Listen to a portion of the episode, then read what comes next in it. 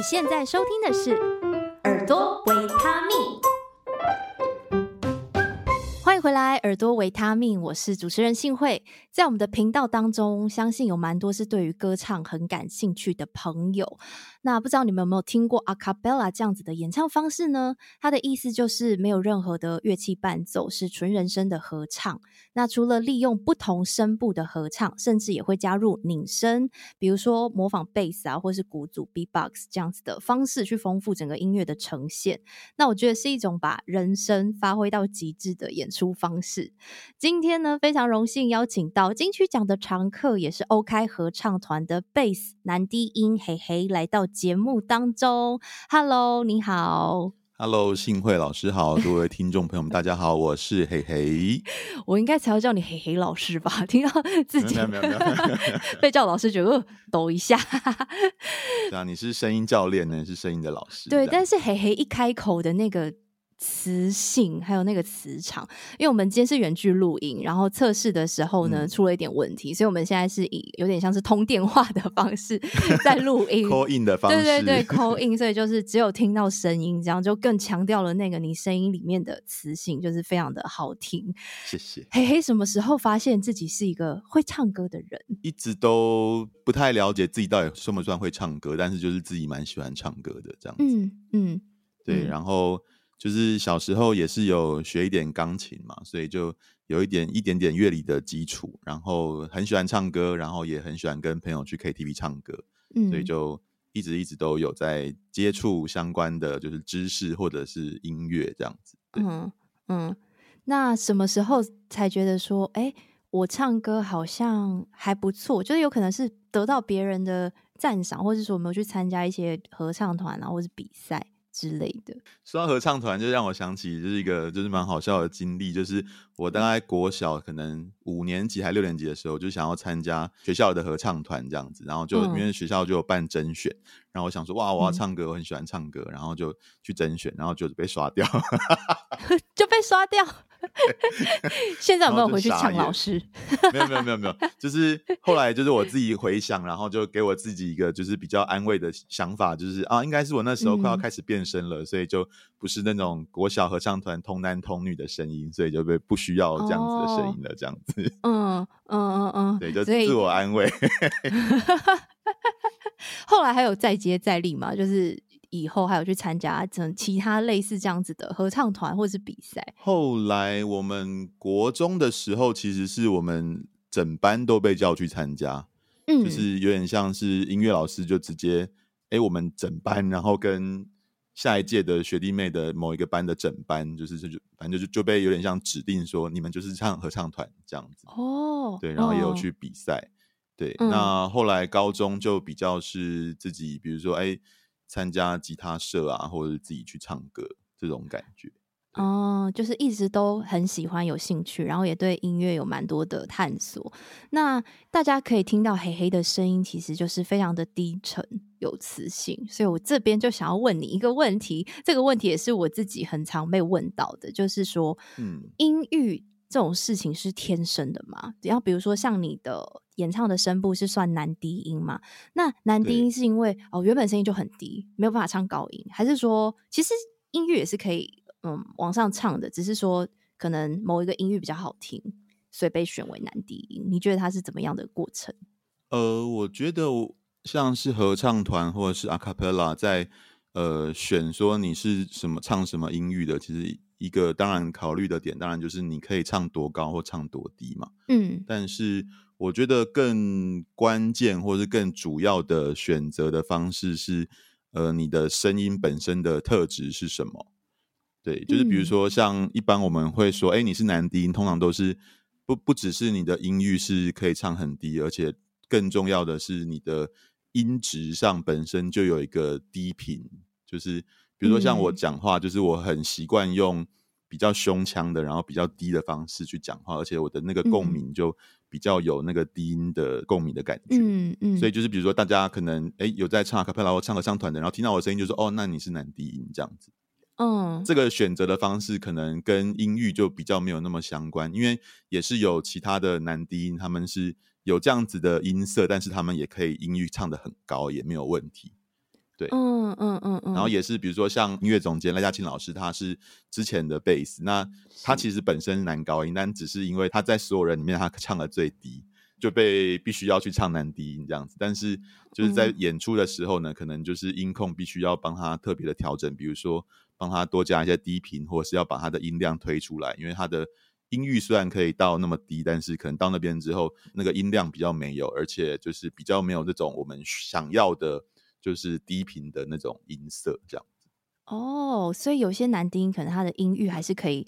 唱很高的，然后呃，oh. 你自己的话就是你好像说话就是自带一个 低频，那这个算天生的吗？你觉得你是呃一直以来都是这样？我觉得算是天生的，嗯嗯嗯嗯嗯，就是国小国中那个时候变声之后，大概就是比较像这种声音的这样子，嗯嗯嗯，就是国中开始接电话，然后找我爸都以为我是我爸这样子，类似这样子。OK，所以这也是一个老天爷赏饭吃的感觉。呃，就是、我觉得算是哎、欸，对啊，而且就是发现自己音域算是比较低了之后，就其实蛮受打击的，嗯、因为很喜欢唱歌嘛，但是在华语乐坛，就是所谓的男歌手，就是一定要飙高音啊，就是没有、嗯、没有人在唱低音的啦，就是没有男生在华语乐坛是唱低音的那种感觉，真的比较少。嗯，对，所以就是比如说去 KTV，然后点歌，我就一定要降 key，不然就是一首歌就会爆掉这样子。嗯，对，嗯，嗯那个时候就觉得，哎、欸。呃，那好，那我是不是就不能不能唱歌了？因为就没有适合我的歌这样子。嗯，对，嗯，反而是后来就是开始接触到 Acapella 之后，发现说，哎，也是有男低音，就是也是非常需要男低音这样子的角色，而且重点是男低音很抢手，因为 对男低音其实蛮难找到的这样子。嗯嗯嗯，就跟贝斯手一样的一个概念。对，就是一个就是。不起眼，所以大家就不会想去选，但是就是很缺。对，所以也是在另外一个领域找到属于自己的一片天呢，是这种感觉。对，当男低音就是这个就是天生的嘛，因为就是你的音域跟你的音色。嗯、那另外一个就是说，你可能很多男低音就是在成长的过程中就被打击到，就是就离开音乐界了。嗯嗯，真的，我觉得呃，华语音乐是受到可能选秀节目的影响，可能在选秀节目都是那种哦要很激昂，然后。撒狗血啊，然后可能飙高音，大家会比较喜欢看，然后就其实忽略了，呃，唱歌是有很多面向的啊，就其实还有另一个面向这样子。但我觉得也好像不不完全是选秀节目，因为其实我们很小的时候就是，其实选秀节目没有那么流行，顶多就是五等奖这样子。嗯、但是那个时候其实华语乐坛就是以高音为主为主。嗯，对啊，就就比较少，呃，比较少说像是国外可能，比如说爵士啊，就是会有蛮多这种低音表现的歌曲这样子，嗯、但是华语乐坛就比较没有这样子音乐类型的流行这样子，嗯、对啊，嗯嗯，就是跟音乐风格也也会有点关系，而且我个人是比较羡慕可以唱低音的人，因为低音其实比较难练啊。就是、oh. 呃就高音呃呃用一些方法是可以练上去的，可是我觉得低音它确实会比较难拓展，对，所以就个人觉得比较羡慕这样子。嗯、我我也羡慕高音啊，还是大家都是这样子，就是会觉得哦自己没有的那一块感觉 比较好。对啊，就是外面的人想跳进来，里面的人想逃出去。那听你说话跟唱歌，会觉得说，哎、欸，你说话跟唱歌声音应该是有所连接的，因为你声音本身就是哎、欸、比较低沉有磁性的。那嗯，嗯，你自己的经验是，嗯，说话跟唱歌接近是好的吗？还是你也有遇过那种差非常多的人，就是说话跟唱歌完全是两个模式？不知道你怎么看待这之间的关系？嗯，我觉得好像两种人都我都有遇过了，嗯，就是也有就是他的讲话跟他唱歌是听起来非常非常相似的，然后也有就是呃一开口唱歌就哇变了一个人的感觉，嗯，嗯。对，我觉得应该就看你喜不喜欢这样子的方式，还有就是你想要呈现什么样的风格吧，嗯，对，比如说如果像像我这样子，如果我唱比较低音的歌曲，可能也是类似这样子的感觉，但是但是我。唱到很高音的时候，其实就是我的唱歌的方式会有点转变，这样，嗯，就会不太一样，嗯，对，就不太一样。但是比如说像在唱 Acapella 的时候，其实这样子就没有说非常非常好，因为、呃，我的意思就是说，比如说像也是看场合，但是像比如说呃，我唱贝斯的时候，有时候是呃前面在唱贝斯东西，但是有时候会忽然上去唱一个比较高音的，然后跟上面的人会一个非常 close 的 harmony 这样子。嗯，嗯，但是在那个时候，如果我的音色就是转变了，那其实会让整个声响听起来会不太一样。嗯，所以比较好的方式是，假设我从头到尾是有一个从低音到高音再到低音的这样转变的话，应该要让我的声音是更一致、更连贯的，然后即使在唱高音的时候，还是保留那个。低音的温暖的浑厚的感觉，可能会比较接近，就是编曲家想要的那个声响呈现的方式，这样子。嗯嗯，但就是看场合跟看 case 啦，就是也不一定全部都是这样。只是我接触 Acapella 的时候，其实一开始有蛮常被讲到这样的东西，就是说，哎，你上去高音的时候，你的那个音色有点太前面了，或者是有点太尖锐了，嗯、你可不可以再回来一点，再比如说往后放一点，或者是再包一点，就是让你的那个声音的音色不要跑掉太多，然后听起来是一个连贯的状态，不要说好像一个很断裂的方式，一上去就忽然变得很尖锐之类的这种感觉。对，嗯嗯嗯，所以就追求那个低音到高音的一致性。我自己的感觉是因为低音和高音本来频率就不一样，就是因为声音就是那个频率的改变，所以我觉得低音到高音的音色的一致。你可能可以做到，它听起来没有什么断层，没有什么断层，就是它不会在某一个音的时候突然好像就是换了，完全换了一个声音。对，对，但它好像还是会有一点差异。那你是怎么？你有找到方式去克服这个问题吗？就是呃，在高音的时候，它还是可以保留，它不会那么尖，它可能就是还是比较宽、比较厚。是怎么去克服？就是也尽量的去用共鸣，或者是用嗯，就是。我我我我自己会想说，就是往后放那种感觉，嗯嗯，对，让它圆润一点、包一点的感觉，嗯，会减少这种就是太突出的音色。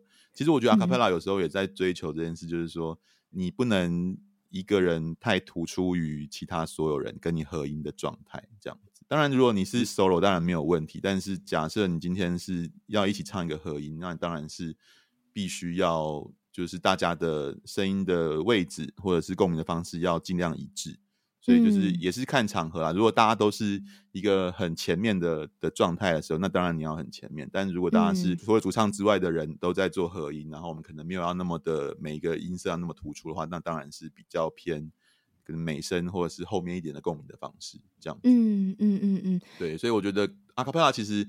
一直在切换不同的角色，就是有时候你哎，你这一段可能你要出来 solo，那下一段可能你又要去合音，或者是你要去模仿乐器的东西，所以就是那个唱歌的位置其实会根据你的角色会一直改变，这样。嗯嗯，那这一题刚好会跟我原本在访纲上的一个题目很接近，就是刚有提到嘛，Acapella 它就是一个纯人声的合唱，那嗯呃同样都是唱歌，那它的唱法可能会跟一般的流行歌曲。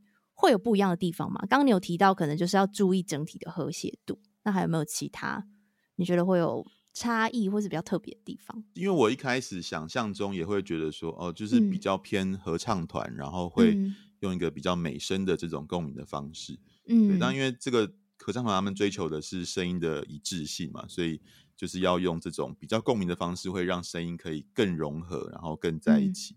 嗯，对。但是其实。现在 Acapella 其实也有各式各样的风格，就是比如说也有唱非常非常古典的，嗯、像是这个国王歌手 King Singers，他们就唱一些真的是很古典的曲目，然后就是用一个很美声的方式来演唱。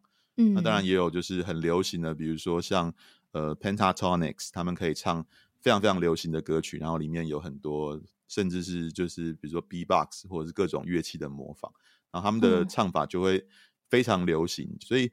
我觉得好像 Acapella 好像并不一定说一定是跟流行歌曲的唱法相同或者不同，就是完全是看你想要呈现什么样的风格。嗯、对，所以就是如果说你你要唱很流行的歌，但当然就是要用很流行的方式来来演唱。那如果你要唱很合唱的、很古典的东西，就是必须要用这样子很线条啊，或者是共鸣的东西来呈现。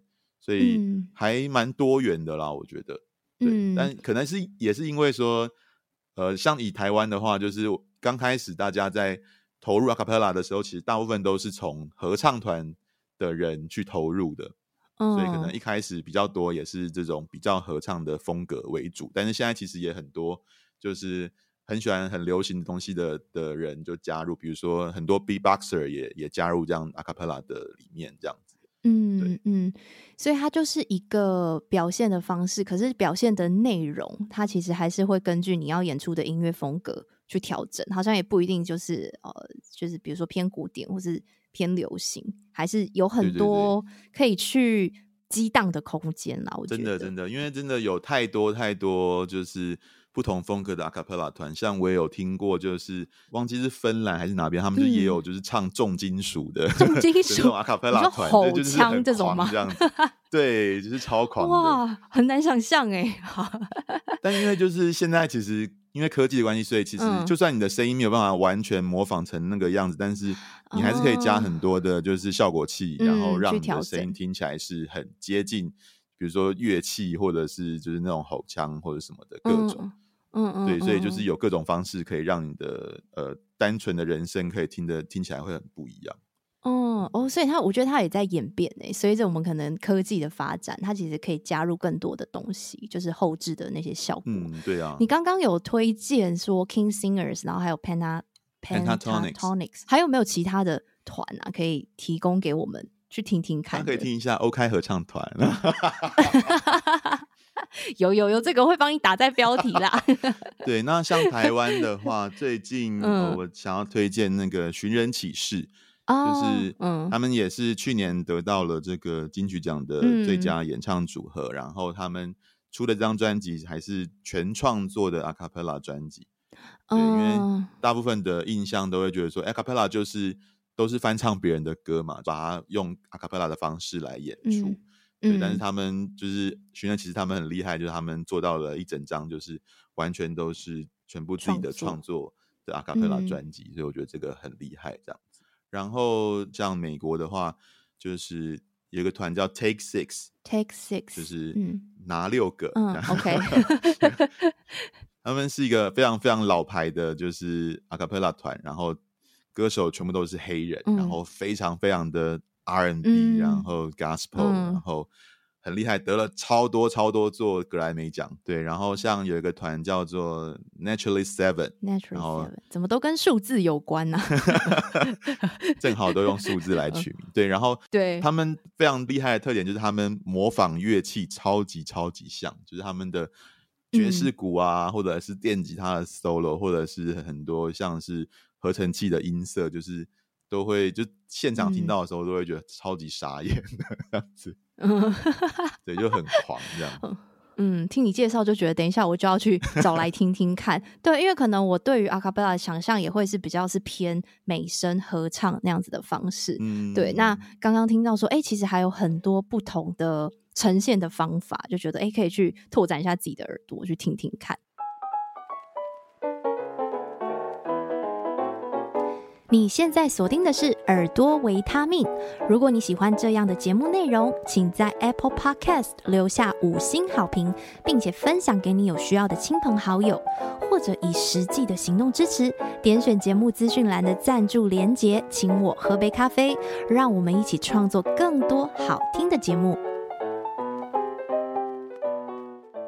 那你觉得唱 A Cappella 有没有什么嗯最困难？或者是最有趣的地方。呃，阿卡贝拉其实也就是像我们一般都在说哦，就是两个小点啦，一个就是节奏，一个就是音准嘛，这样子。OK，两个小问题，这样子，两个小问题，那不就全部了吗？嗯、这样子，对，只要顾到就没问题了。这样，因为我们没有乐器嘛，然 后可能也没有鼓手可以稳定的节奏或什么就，就就是没有，然后、嗯、所以就是完全都靠体感这样子。嗯，对，嗯、就是人本来就不是乐器，所以就是就连乐器它都会有音不准的时候了，那，那何况是人？是，是就是比如说我们常常就是，哎、嗯，我们今天练唱练一练，然后说，哎，怎么今天都唱的比较偏低啊？今天下雨了啊？今天礼拜一啦，都比较偏低 之类的。对，所以就 是我觉得最难或最有趣的地方，我觉得应该就是说，你一定会不准。那当你不准的时候，你要怎么办？这样子。就是我们在唱的时候，比如说，如果是一般的歌手在演唱，那你可以不停的去听这些，不管是伴奏，不管是钢琴啊、吉他，你可以去 follow 它的音准，那你就会知道说自己到底有没有在 key 上。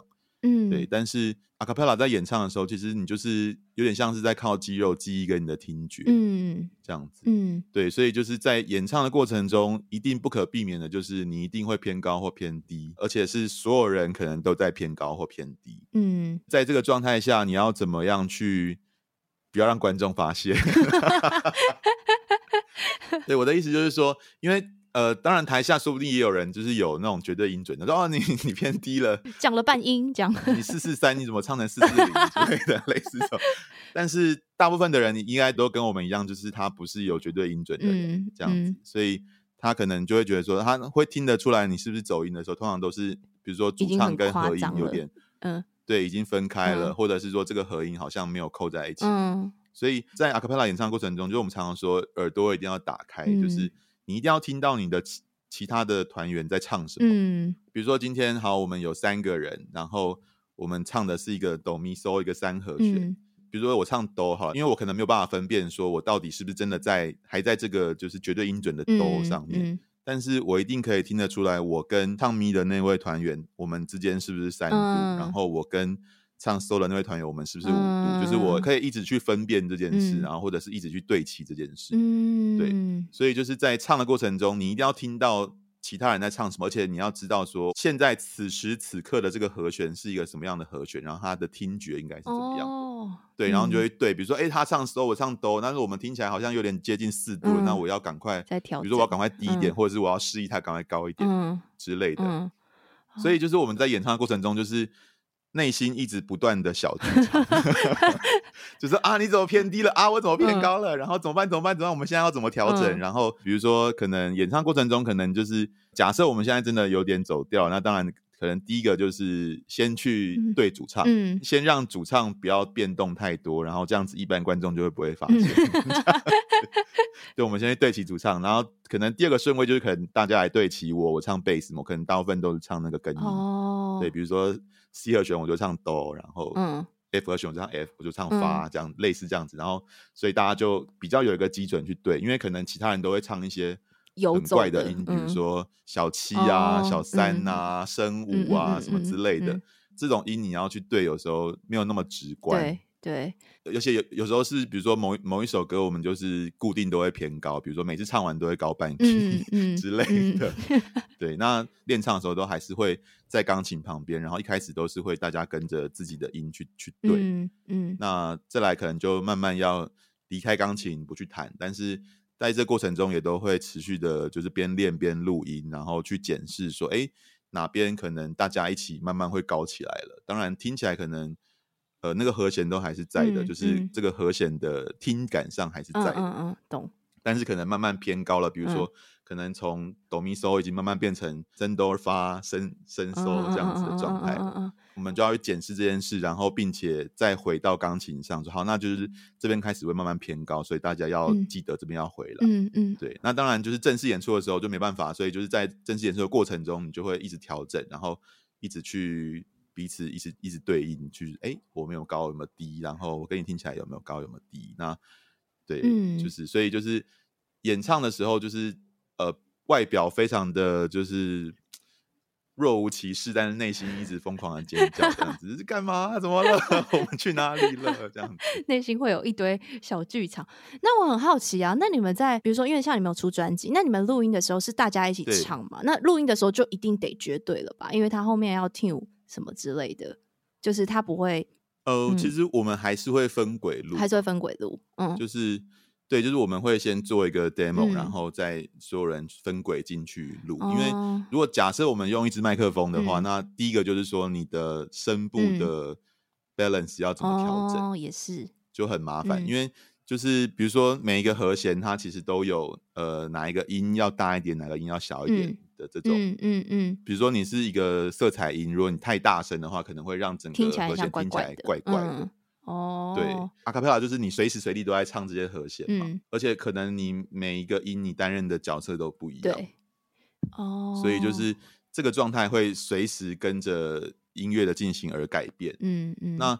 当然，我们在现场演出的时候，我们可以自己稍微靠着控麦，比如说，哎，拉远一点，或者是唱小声一点，或唱大声一点，改变和弦上的 balance。但是录音的话，就必须要更精细，嗯，那你没有办法随时随地做这些调整。嗯，所以他还是得后置，可以稍微帮你们顾到整体的和谐。当然也是有有些团他们是真的是同时录，嗯、但是他们就是比如说哎五个人就是用五支麦克风，嗯、然后。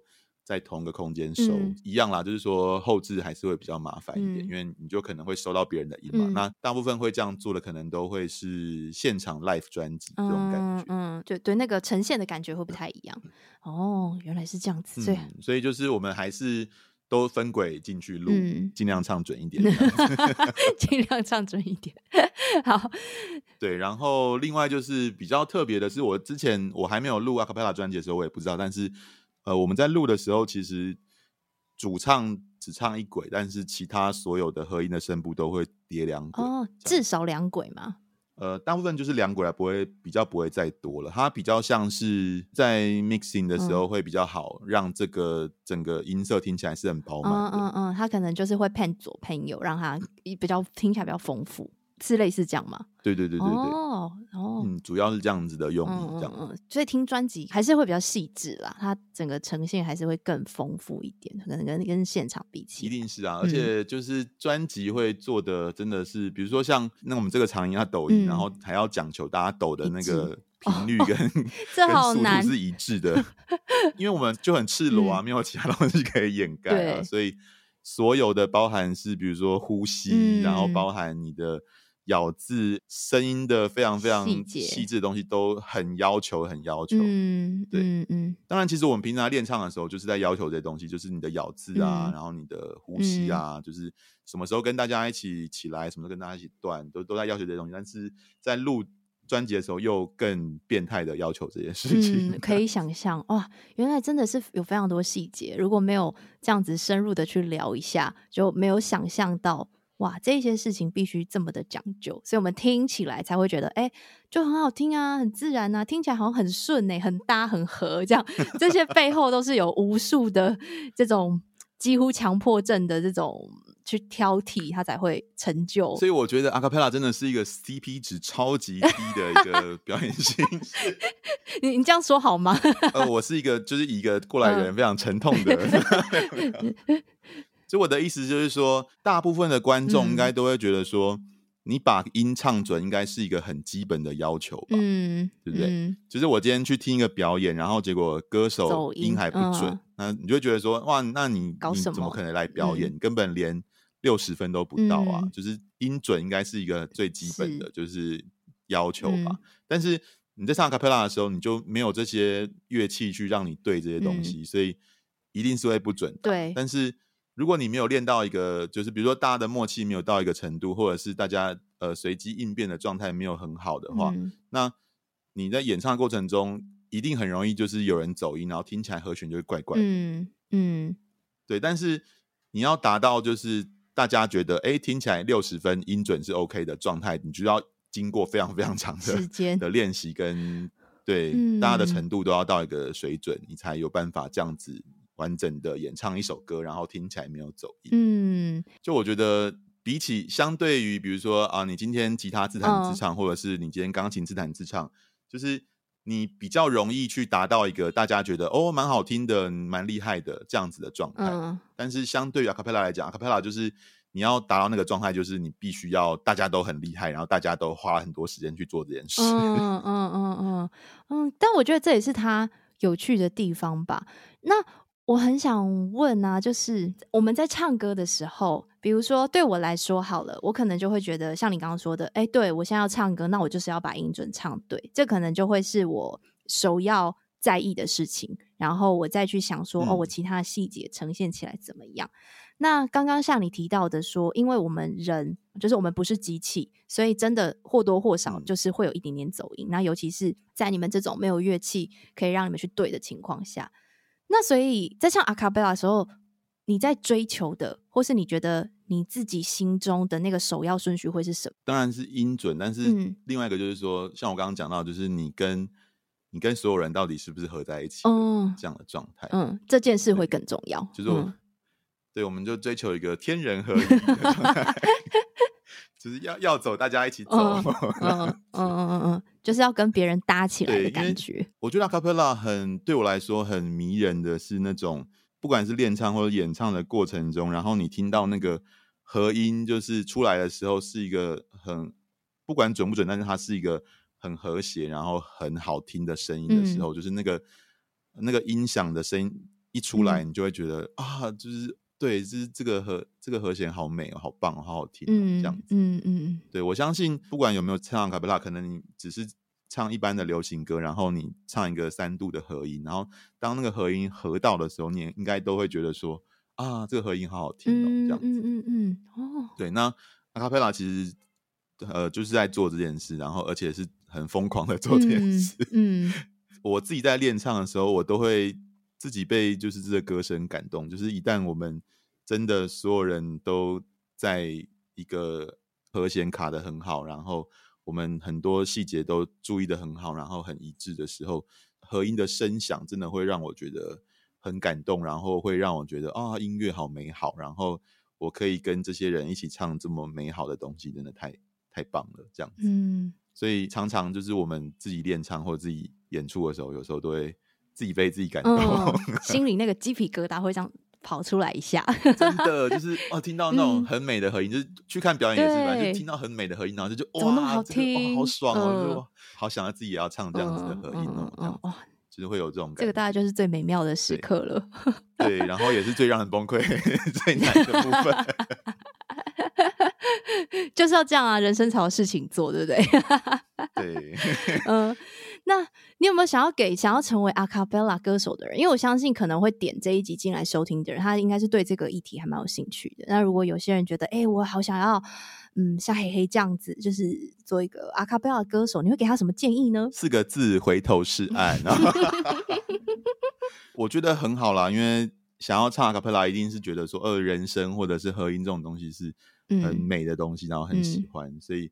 当然就很欢迎大家来唱阿卡贝拉，但是就是第一个当然说你可能就是必须要找就是有有适合的缘分啦，就是你要找到一些志同道合的人，对，而且可能你们的状态或者是你们的程度是相当的，对，因为我们都会说就是一个团决定这个团多好或多烂，就是取决于这个团里面最烂的人的程度。好好一针见血的一句话呀！讲的比较残酷一点，就是如果你组一个团，嗯、然后你都会觉得说这些团员的程度都比你烂的话，那你会觉得很不爽。嗯，那如果你找进入一个团，然后你的程度是里面最烂的，可能团员会觉得对你很不爽。哦 所以就是要找跟自己可能差不多的，可能比较好一点。就是像你说的，要有缘分。我觉得这个这样讲其实有一点坏啦，但是因为我们都会说、嗯、啊，无友不如己者，然后说那那就 是所有人都交不到朋友啊，那搞屁啊！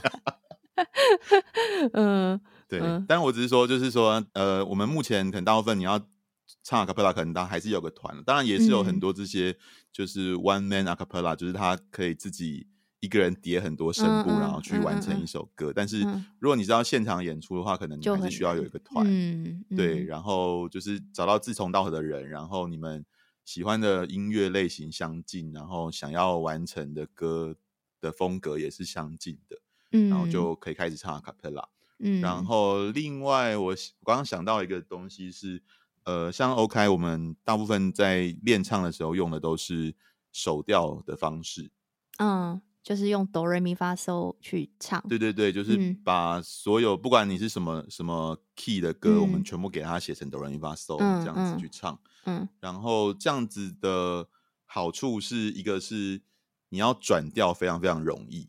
嗯，对，就是因为就是走流行乐圈的，应该大部分都是用手调的方式去简谱啊，手调这样子的方式嘛。就是，嗯，你在演出的时候，比如说，哎、欸，我要高一个 key，我要低一个 key，就是很就直接调，嗯，对，简单，很非常简单的就直接调了，嗯，对。那另外一个就是说在，在呃，因为我们练习的时候，其实你的和弦唱的准不准，然后卡的紧不紧，这个感觉到底对不对，其实非常非常重要。所以，嗯、但是你。只要把它唱成手调，你就会很简单的知道说我们现在是什么和弦，然后我们现在是什么关系。嗯嗯嗯嗯嗯，对，比如说，然后反正啊，不管怎么唱，我们现在今天就是一个哆咪嗦，那你把它音名唱出来就是很简单，就是哦，你就是知道这个这个三和弦，然后听起来大概长什么样，嗯、大三和弦啦，对，然后听起来是什么样的感觉。但是如果你今天是一个，比如说什么呃。降 A，然后 C，, 然后降 E，然后就，然后你们大家唱出来就呃哦，他是他是降降 A 的大三和弦，然后想半天这样子。嗯，对。嗯，所以这样会跟那个就是和弦之间音跟音之间的关系会比较清楚，而且那个对，然后你也你也会很容易去分辨说你跟其他声部的关系是什么，嗯、你们之之间是三度，度是五度、嗯、是四度，对对对，嗯嗯嗯嗯、然后因为我有听过很多唱阿卡贝拉的人，他们就是都是用固定调来唱，然后常常都会是。你只知道自己准不准，但是你不知道你跟别人搭不搭，到底有没有合哦。对，然后或者是今天在唱的这个当下，就是到底是谁不准，嗯、就是你很难去检视。嗯嗯嗯嗯。对，但是你唱手调的话，就是就是很方便，你就会很容易去对说啊，我们五度啊，就你偏高啊，或者是什么，嗯、就是很简单去检视这件事情。哦，所以这也是一个可以练习的小撇步。嗯。对，就是建议啦，但是因为也也是不一定，就是每个人都有每个人习惯的方式，嗯、只是我们自己会觉得说，就是手调然后简谱的这样子练习方式是非常非常可以简化很多问题，然后也很有效，嗯、比较好沟通。嗯，对，真的真的。嗯，那我有看到啊，其实 OK 在今年就有举办一些唱歌课。然后我看你们有招收、嗯、有团体班啊，然后好像也有个人班。那对你来说，你觉得会唱歌是天生的吗？他可以学得来吗？这个也是我自己蛮常被问到的一个问题。我觉得很多时候是天生的，一直劝退。今天 应该说，因为毕竟呃，就是我们都可能是类似，就是以。音乐在当做工作嗯来说，嗯，嗯对。那如果这样的状态的话，当然是你必须要有一定的水准或者是一定的程度，嗯、你才有办法就是继续在这条路上走下去。这样。嗯、但是当然，如果你只是你喜欢唱歌，你喜欢音乐，那当然就是不用任何的程度，你就可以，你还是可以持续的接触，你持续的，就是把它当做兴趣。对啊，嗯。所以你刚刚讲的这个感觉就是专业跟兴趣的区隔。如果要专业的话，感觉你好像还是要有可能有一定的天赋的成分存在，对。但是如果今天我只是说，哎，我就觉得唱歌很舒压，然后我想要唱的稍微好一点点，可是我就是可能哦，我去 KTV 唱的比较好听，类似像这样子，就也是可以学这样子。因为我自己的感觉，我是觉得，嗯、当然这些，比如说不管是音准，还是音域的拓展，还是说演唱技巧，嗯、这些东西其实都是。可以去训练的，嗯、可以可以学习的，嗯、但是就是常常到最后决定好不好听的时候，有时候根本不是这些事情。我很懂你想要说什么。就是、对，就是很多人就是那种一唱出来，就是就算他完全没有这些技巧，你还是觉得说哇，那太好听了吧？真的，这个声音太有穿透力了吧？这个情感太丰富了吧？嗯、但是这种东西很多时候就是一个他天生的他的感觉，然后他的不管是。他有意为之，还是他完全是浑然天成、无心的的这些举动？对，但是到最后会抓耳朵的，会吸引吸引我的注意的，很多时候都是这些天生的东西。又继续劝退，就是对啊，因为我自己也觉得说，我不太会唱歌，然后我不太会能够表现这些东西，然后就是跟我听到的，就是会让我觉得很。惊艳的的人演唱的东西，或者是声音，你就会知道那个是什么叫做老天爷赏饭吃这样那种感觉，嗯，嗯对啊。那当然，如果你不是在追求这种，就是呃，我要让很多人都喜欢我的歌，然后喜欢我的声音，你不是在追求这件事的话，其实当然所有东西都是可以可以训练的，可以学习的。嗯，我觉得唱歌它好像是一个理性跟感性的结合。就是它理性，它还是有一些技术面在里面。Oh. 像你刚刚说的，训练音准、拓宽音色，这些其实真的是透过训练，他可以做到。可是有一些，我觉得是艺术性的东西，就它比较是，oh. 呃，你怎么赋予这首歌情感或是风格，这种比较创造性或艺术性的东西，我觉得它确实有时候蛮难具体的去讲说到底要怎么教。就是我觉得那是一种。像你说的，可能是他这个人的气场，他这个人的气质，或者是他自己呈现出来就是那个方式。你问他怎么做到，他可能也很难说出一个所以然。对，所以我觉得它就是有两块，嗯、对我来说就是很很好玩。对，对我来说蛮好玩的。嗯，真的真的，对，大概是这样子。好了，那如果大家有兴趣的话，你们未来还有这样子的课程吗？或者你们未来有没有什么演出的计划？一开始会推出这个课程，其实也是因为疫情的关系，嗯、然后我们就去想说，嗯、那我们可以做什么其他的事情？嗯，这样子。嗯嗯、对，那当然后来持续的又开又停，其实也都是因为疫情的关系，就是呃，我不能群聚了，就没办法开了。呃、那可以群聚的又开，这样子。嗯嗯嗯。对，所以我觉得我们也是在静观其变啦，就是看看一下这个疫情会怎么样演变。嗯、那目前暂时是停开的状态。嗯，这样。那所以这个部分就是看疫情的情况，然后如果想知道的，可以再去。Follow 粉专，那演出的计划有吗？嗯、还是目前也是？其实也是看疫情的。啊，大家都是这样。但目前就是有在筹备新的专辑了。嗯，对对对，对，这也很重要啊，就是累积自己的作品。那所以新专辑是在录制当中，目前在计划当中 还没开始，在计划开始录制这样子，对。那新专辑有什么走向这种东西可以透露了吗？还是就是我们还是会以原住民的方向为主，希望可以让更多人听到很多很多，不管是古调还是创作的民谣，在嗯原住民族中间有很多，我觉得那东西真的是像我可能是学习西方的这些音乐基础嘛，但是嗯，我觉得在原住民的歌曲或者他们的音乐系里面有太多太多是。可能是跳脱我的想法的，但是又让我觉得好好听的东西。对，因为因为我我不是原住民，嗯、但是我们其他的团员都是原住民，这样子、嗯。对，但是有时候看你跟他们一起拍照，会怀疑说，哎、欸，你是不是也是原住民？快要了，快要是了，慢慢被。快要了，这样子。对，然后其实我觉得这个蛮有趣的，就是有点像是身份认同的东西。因为在疫情前，我们常常会出国比赛或演出这样子。然后都会去想说，到底什么音乐或什么歌曲比较好代表台湾，或是代表我们这个团？嗯，很重要，当然就是一个就是原住民的歌曲嘛，因为那些很多都是我们团员他们自己从小唱的歌曲。对，当然这些歌其实就算国外的听众他们没有听过，但是他们也都会非常非常喜欢，因为是完全跟他们呃平常习惯的音乐是完全不一样的。但是那些音乐也是。很动人、很触动人心的东西，这样子。然后在这个过程中，其实我自己就会反思我自己的身份认同，或者是我的根到底是什么东西，这样子。嗯，虽然说我们出去的时候还是会唱，比如说哦，我们台湾的民谣《望春风》，或者是、嗯、呃，月亮代表我的心这种东西，但是它。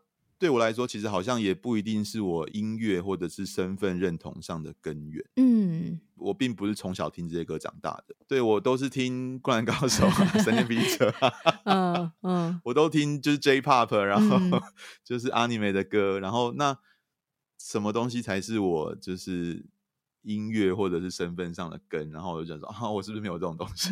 这样子，所以目前还在找，还没有一个答案。对啊，就是。嗯我好像找不到这种，就是让我长出一些东西的那个源头到底是什么？或者是我嗯还在、嗯、还在思考中。嗯，我觉得这个问题很有趣，因为我之前有访问一个爵士歌手，然后他也是到国外去念音乐。嗯、那时候老师也是在上课的时候说：“哦，好，那你们呃，选下一堂课要唱一个自己家乡的歌。”然后他开始跟你有一样的这个反思哈。嗯那我要唱什么？因为可能其他，比如说南美洲的同学啊，或者是什么东欧的同学，他们就是可以很自然的讲出一个好像大道理这样子。我觉得这也许就是台湾的独特性，因为台湾本来就是一个很混杂的地方，它本来就是有很多的民族，然后还有很多的文化去融合。对啊，所以或许也没有什么不好，它可能就是在慢慢找的过程当中去辩证出来的。我自己是这样觉得，嗯，嗯，好，那非常期待欧开合唱团的新专辑，希望可以赶快跟大家见面。今天再次感谢黑黑，花了很多时间，而且我觉得我自己觉得收获还蛮多的啦，所以也希望听到，哦、真的吗？对啊，yeah. 我觉得收获很多 啊，就觉得嗯，我又拓展了一些东西，也希望听到最后的大家觉得嗯，可以带走一些。灵感或者是一点点启发，再次感谢嘿嘿，谢谢新慧老师，又要加老师，好啦，我们下次再见，好，拜拜。拜拜。再次感谢你收听到节目的最后。如果对于节目内容有任何心得想法，非常期待听到你的回馈。欢迎在 FB 或 IG 找到我，一起聊聊。相关链接都放在资讯栏喽，赶快点过去看看吧。请持续锁定耳朵维他命。